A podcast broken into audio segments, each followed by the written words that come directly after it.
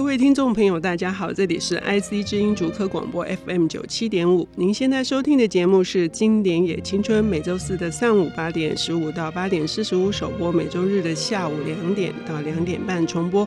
我是陈慧慧，今天。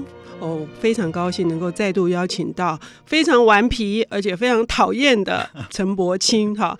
柏青呢，我上次介绍过他，他得过国内的各大的文学奖。那他也用笔名叶复禄写了一本科幻小说，也得了这个全球华语的科幻星云奖。然后呢，重要的一点是我对他的认识是，呃，他在网络与书的这个杂志跟呃网站上面，他写书评。那时候他还是大学生，令我非常的嫉妒，不是令我非常的惊艳。然后呢，他的阅读量很大，呃，对于小说的这个评价里面有他自己特殊的敏感度，然后这些敏感度是我觉得他对于语言，他非常非常的能够抓住那个里面的多层次的，不管是意涵也好，或者是余韵也好，然后呢，他把它弄成我自己觉得啦，陈柏青对我来说，尤其他在瑞木书店上面的这个专栏大人的厨房。我感觉是后现代的小王子，嗯、我觉得是你承认吗，柏青？嗯，小王子就可以了，后现代就不用了。好好，是装上翅膀的小王子，嗯、所以呢，装上翅膀的小王子陈柏青今天又要来为我们介绍的是，同样是大江健三郎。嗯、可是这本不是小说，我觉得你实在太大胆了。好，你选的这本书是书名是、嗯、如何造就小说家如我。是因为你写小说家，嗯、所以你觉得如何造就？你以后也要写本如何造就小说家？我觉得很多听众一定是很希望自己以后变成一个拿笔的人嘛。那所以，像我其实小时候就想说，好，我一定要做一个小说家。那如果你看到有一本书名，直接就跟你讲说如何造就小说家如我，你不会立刻点下那个购买键吗？就这么直白的告诉你了。好，那我也必须说哈，就是说这是我少数在出版社服务的时候出过的大江健三郎的书之一。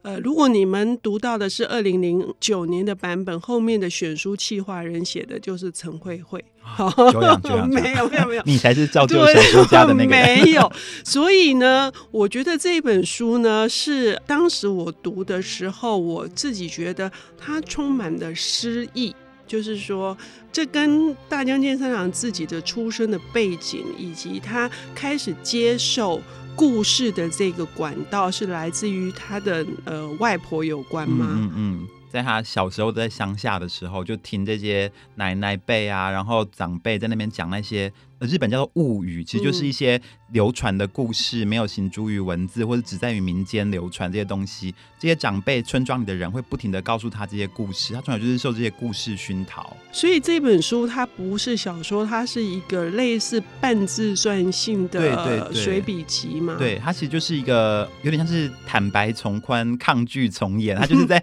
坦白他的过去，就是他如何从一个乡下，因为他是乡下长大的小孩，变成一个使用非常漂亮的。可以说是夹缠，可是这个夹缠里面是非常漂亮的思维在的一个文字，然后从这个文字走向国际，变成一个大作家的一个故事。一方面是我怎么变成大作家，一方面是你如何变成大作家。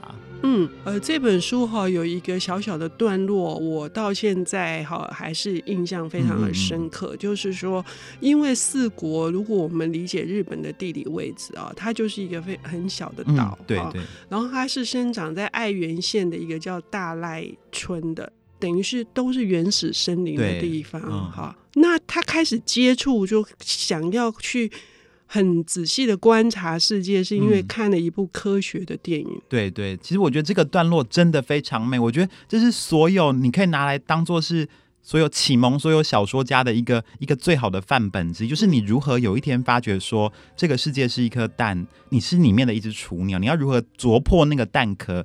要如何让你自己的形貌跟世界的形貌露出来？我觉得他的那个范例是非常好。他是说，这故事是他书中有写到，他是说，哦，他小时候就看了这个电影，他发现说，这个电影里面描写的风景怎么跟我自己平常在乡下看到？我想说，我才是森林的小孩，我才是森林之王，我才是我从小长大，我怎么不知道风景是这样子？于是他就爬上一棵树去看，想说，好，我就认真的看这个。好像电影一样的风景的地方，我就一直看看是不是真的跟电影拍的一样这样子。那时候雨刚下完，然后从这个树上看过去，就发现从树叶上面滴下来那个水滴，他从那个水滴看过去，因为你大家知道水滴是弧圆状嘛，那你看到那个世界其实有点呃就会变形嘛。他发现说从这个变形的景象里面，哎，世界就是这个模样没有错。他第一次从这个变形的这个世界里面感觉到真实世界的模样。嗯，我觉得这个不管是他自己瞎掰出来的故事，还是是真的，我觉得这已经到了一种预言一样的程度。我发现你很不相信大家觉得所有看任何东西，其实我觉得事情就是这样，就是你要抱着永远都要抱着质疑的态度这样子。可是你一边想说。他一边用质疑的态度去想，我觉得他也是抱着质疑的态度在看这个世界。可是你发现说，原来世界的真实的模样就是透过这个变形的方式做出来的。我觉得他一生呼应的就是这个观点，就是如何透过一个陌生化，他书中会讲到各种陌生化的方式，如何透过陌生化的方式去让这个世界表达出它真实的原貌来。嗯，而且他还为他所看到的这颗露珠，哈、嗯，就是树叶上的露珠，写下了他生平的第一首诗。对对对，他写。雨滴中存在着另外一个世界。你看多美啊！天哪！所以我觉得，真的在讲这本书之前，真的是要先感谢主持人当年选的这本书。我的意思是说，哈，就是一个小说家，他原来所看的世界，他每天都经过，他每天看到那么多的树叶，嗯，他完全没有理解那个树叶的一个小小的，就是贴近的去看，然后看到了。树叶上的雨滴，然后从此改变他看事情的观点跟、嗯、跟视野。对对，我们都在期待那个瞬间。对啊，所以我们听了今天这一集节目之后，我们。可以观察雨，你看我们活在一个每天下雨的地方，竟然浪费了那么多的雨，大家说该怎么办？OK，好，但是没有那么简单，这只是一个开始哈。他是后来如何成为一个小说家，然后最后他能够呃得到诺贝尔文学奖。可是他得到诺贝尔文学奖，他并不见容于日本文坛，因为他的语言是完全是跟日本长期主流所。掌握的这种说故事或者叙事的这个方式是完全不同的。嗯、那他怎样面对他一直在被质疑？这本书好像他一直在探讨的是：我真的有写小说的才能吗？嗯、对，是他有回答到这个答案吗？其实我觉得，如果你今天是一个已经开始写小说的人，你心中也抱着一个我到底有没有这个才能？那你再来看这本书，你会觉得说：天哪，这个人好像就是。坐在我隔壁的 某个学长一样，他正用他柔和的声音在安慰你说：“对，我也是过来人，我也经过这些事情，而我是怎么样去处理这些心情，如何继续往前走。”我觉得你会在这里面找到答案，你会看到自己的过去跟未来，你会想到说：“哦，原来写作是这样的一件事，但就是这样一件事，我要努怎么样努力的去写。”它里面有一章是我看的时候真的是热泪盈眶，当场就是很想像是少林足球里面的的人。跳起来唱什么将爆之歌啊什么之类，因为真的是就是那种大师兄回来那种，突然之间你会觉得哦，对对，这个世界应该有这样的一件事情，是过去我知道，可是我没有做，已经错过，可是随时我能够再做，随时我在奋，因为它里面写到说，如果假设有一个人写信给他说，这一生我要写小说吗？如果写小说很痛苦怎么办？他说，如果真的有一个这样的人写信给他，那要回信跟他讲说，孩子啊。在这个世界上做什么事情都是一样痛苦的话，可是如果什么都一样痛苦的话，那写作这件事情也是很痛苦。那你何不就一起做了呢？他说：“对啊，对啊，就是这样啊。”所以你有深刻的被安慰到。有有，我觉得他真的是疗愈了那种写作的人。他一方面写说他也不是什么天才，他还跟你讲说他里面写说哇，他怎么样痛苦的写作，每天半夜在家里怎么写怎么写。可是他一方面跟你讲说，可是这样的写是有价值的。他用他儿子的名字光嘛，嗯，他觉得那就是一道光，写作就像光一样照进他的人生里面。好，柏青被深深的这个安慰到了，但是呢，他因为呃备受期待，你的小说这是题外话，嗯，所以要先鞭策你一下。我们等一下休息回来来谈这个如何这两个字。好。好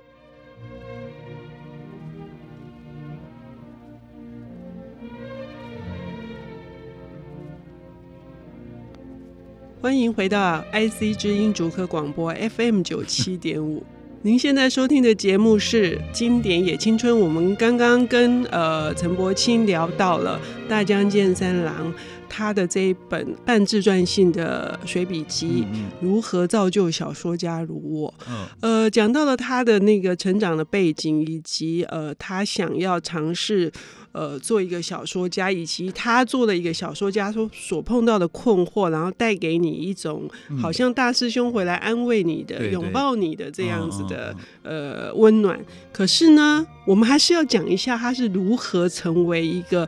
呃，能够得到了呃世界上的最高的文学的荣誉，诺贝尔奖。其实我觉得他也是不太在乎，我不知道他是不是真的很在乎这个奖项。可是我觉得他这本小说里面凸显一个非常重要的特质，就是他是为了他自己的人生，为了他自己认为的真实在写。他里面有一句话非常的深刻，就是他说他引用约伯记里面的一句话，他说我是唯一，那是一个故事。那他引用这句故事的最后一个话，就是我是唯一一个逃出来向你报信的人。啊，我好喜欢这句话。我觉得这句话等于讲出了整个我们所有写小说、写故事的人的心声啊。嗯。因为是在这个时代里面，就是你会觉得说，哇哇，外面的事情发生的非常的快，你会想说，我是不是应该把笔丢下来，我应该站出去做我应该做的事情？嗯、可是大家经常给你一个态度，去太阳花吗？就去各种花，大长花也可以。对对，就是你会碰到说，你会，我觉得这个世界未来只会越来越快，你会碰到更多更奇怪的事情，你会碰到非常多的手。伸过来跟你讲说，你现在应该停下你的笔，你应该站出来写，因为这个世界的变动会一直摆到你面前，你不得不去注视它。可是这时候，大家经常跟你讲的事情是，你是最后一个你要留下来报信的人，就是你不管做什么，你的那支笔都是会为写下这些事情。你要把这些事情留下来，把你的决定，把这个时代的决定，把这个时代的面向留下来的。所以你不管做什么都是可以的，可是你要继续写下去才行。请你牢牢记住这句话，你要继续写下来，而且要快点采取行动。好，你不要只是说说说给听众朋友专场就是说说。好，OK，那呃，小说是为了创造另外一个世界，嗯、然后从另外一个世界所经验到的、所体会到的、所呃想象力可以到达的地方，嗯、然后把那些的收获。回来报信给别人听，嗯、所以大江健三郎的那个呃文学的关键字里面，他经常提到的，比如说是想象力、想象力、边缘性，嗯、对陌生化、陌生化，嗯、你可以来跟我们聊。主义，对，对？可以谈一下这个如何的这个过程吗？嗯、其实我觉得他有一个非常重要的关键就是陌生化，陌生化是出自俄国的行构主义嘛，嗯、那。什么是陌生化？其实简单的说，就是譬如说，我们看到一颗石头，因为我们已经看这个石头已经看了一辈子了。就是路上你看到石头，你也就是哦，那是石头而已。甚至很多时候你是没有感觉到石头就在你旁边的。就像你每次坐在捷运上面，你看到一堆人就在你旁边玩手机的玩手机，然后呃发呆的发呆。可是因为我们已经太习惯这个风景，所以其实你是完全毫不在意的，就让这个时间，让你的观察力，然后让周边的一切自动化的流过去了。可是陌生化这个东西提出来是说，它要让石头变回石头。那个时候，形构主义者是这么说。为什么这句话为什么要这样说？是因为他要透过，譬如说在语言上面扭曲了，在观点上面扭曲，他要透过一个让这个事情突然之间变得非常陌生的方式，让你重新去看。那你就觉得啊，原来这是石头啊。他会跟你讲说，有一个东西的表面非常的冰冷，非常的硬，打到你的的膝盖，你会突然之间的会吸反射作用，会弹回来。那那一瞬间就知道，哦，对，这就是石头。它让你那个石头的感觉又回来了。我觉得大江健他一生在操作就是这件事情，他从每一个字他都要，所以我们会说他的文章他的句法非常扭曲，他的用字好像很奇怪，可他其实是用一个陌生化的手法去召唤回你对这个物体的感知。他从一个字一个句章节，然后到整个小说的故事，好像感觉哇太荒谬，怎么会这样子？可是真的透过这个荒谬的方式、陌生的方法，让你突然感觉到，对，这就是这个世界的原来的模样。哦，也就是说，我们习以为常的东西，我们已经麻痹了，然后我们已经。视若无睹了，我们根本就是视而不见。对对。可是呢，他突然用另外一种荒谬的表达，然后那件事情的存在突然就凸显出来了。对对对。所以他所有的努力都是这个，是他变成一个呃，他惯用的手法之一，而且他核心的，他核心的技术之一。其实我觉得我们很需要那种对我们很好的朋友，可是我们也需要在重要的时候挥拳打向我们 脸或肚子的那种朋友。我觉得他的小说就扮演这种角色，就是狠狠的用力给你一拳，告诉你说，对，这个就是痛，这个就是世界，你要记得他原来的模样的这种这个存在。所以他不惜，比如说以他自己的呃，其实是一种严酷的经验，他的孩子是、嗯、呃因为脑的生病而受了很大的挫折，在他们生活上面造成很大的困难，所以他不惜，就是说本来他是很很讨厌私小说，日本私小说的这个传统，可是他不自不觉的，他还是用我这个体验，然后这些痛苦的经验，用一个更突如其来的一个手法，真真假假、虚构的什么之类的，像柏青讲所讲的话一样，没有，我是讲真的，讲话都是假的，可是心里都是真的。好。OK，所以去凸显出大江健三郎他的一个文学的特性，嗯嗯嗯，可以这样说吗？我一直觉得说，他今天写的是假的也好，写真的也好，你认为他写的是真的，或是你觉得说这根本都是一派胡言也都好。可是问题是，他在那个真真假里面，他做到了是，就算这是一个游戏，你也会觉得他的认真度的那个程度。嗯，我觉得世界上。说穿了一切事情，不就是因为非常认真的关系，让你觉得它是真的吗？他在那个有限的的事件，就是因为它只是一些字而已，只是纸张的构成。它那有限的那些运作里面，文字的运作、情节的运作、章节的摆放，让你感觉到说，对，好像。浮出纸面真有，煞有其事。我觉得那个真，就让你瞬间感觉到他情绪流出来，让你真的感觉到他背后要讲的事情的存在。嗯、我觉得你要体验到的就是这个背后的事情。所以他今天写他的孩子，写他的家庭，写他的过去，把虚构跟真实，把这个世界跟他内心的世界融合在一起。我觉得是因为这东西对他来说，他自己可能都认为他自己是假的。就是除了小说中的我之外，我觉得他甚至连小说之外的我，他可能都觉得。因为他这本书，他讲他自己的事情嘛，他可能都觉得有，我觉得有些地方也可能是假的。可是，真透过这个虚构的我跟描述虚构的我，在这两个版本之外诞生了第三个东西，那就是真实。就是由我们去在质疑、在相信之中去看穿的东西，那就是真实。OK，所以如果我们读了这个《如何造就小说家如我》，我们理解了大江健三郎他的一个整个创作的一些思考，嗯，然后他所碰到的呃困难，以及他想要回答自己能不能自己具不具有小说家的才能。我们都读完这本书之后，你觉得？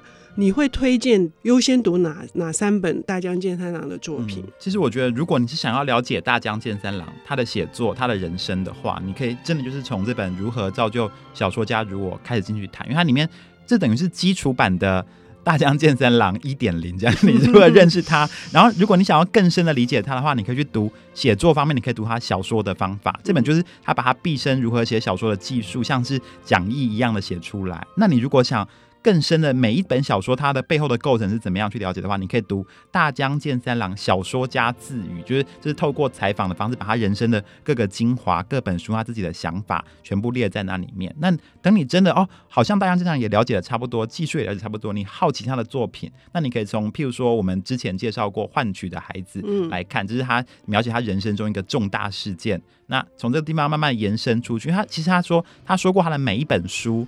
都是可以在每一本书里面发现他的上一本书跟下一本书，所以你可以把这个东西当做是一个基地，然后从这个基地开始延伸，进行你自己的超连接。OK，好，非常感谢柏青今天为我们带来的这个大江健三郎的阅读方法。哎，谢谢大家。阅读钥匙，好好，谢谢你。我们下次同一时间再见，谢谢，谢谢大家。